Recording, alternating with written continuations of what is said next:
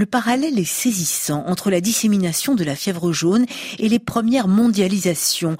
L'écologue Serge Morand du CIRAD revient sur l'édition trajet du virus de la fièvre jaune amenée par les conquistadors en Amérique, puis par les malheureux esclaves jusqu'aux Caraïbes et en Haïti. C'est toute l'histoire de nos mondialisations, mais aussi des conquêtes coloniales et de la traite esclavagiste que dessinent en creux les différentes épidémies de fièvre jaune. Serge Morand. Finalement, ça fait que 1500 ans qu'il a vraiment émergé chez les humains. On sait qu'en fait, qu'il circulait chez les singes africains sans donner vraiment beaucoup de symptômes, spécialement en Afrique de l'Ouest qu'il a émergé.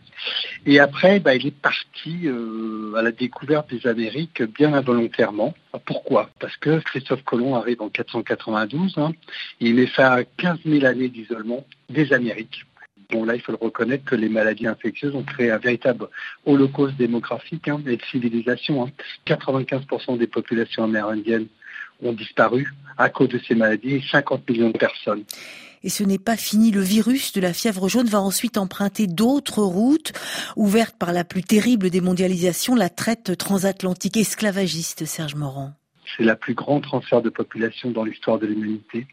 12 millions d'esclaves hein, qui seront enchaînés dans les bateaux, qui arriveront de l'Ouest africain, d'abord sur les Caraïbes et après sur toute l'Amérique du Sud et du Nord. Hein. Et ben, ces transferts de population, hein, bien malgré elles, ont apporté de nouvelles maladies infectieuses, mais du subsahárien. Et là, c'est euh, des nouvelles maladies tropicales qui arrivent dans le continent américain dans la fin du XVe siècle, hein, l'arrivée de 700 000 esclaves africains, c'est la première épidémie vraiment caractérisée dans le Yucatan, dans les Caraïbes. En 1761, ça la vanne, c'est 5 millions d'Africains qui sont déportés aussi et avec toutes ces maladies. À chaque fois, c'est la fièvre jaune qui fait tout ça, quoi.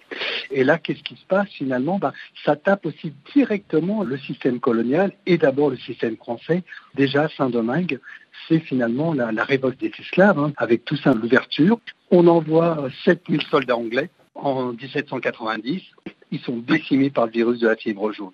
Il a fallu attendre que Napoléon, qui envoie en 1802 23 000 hommes, qui gagne finalement contre cette révolte, mais ça va être de courte durée parce que après, c'est deux tiers des soldats qui vont périr de la fièvre jaune.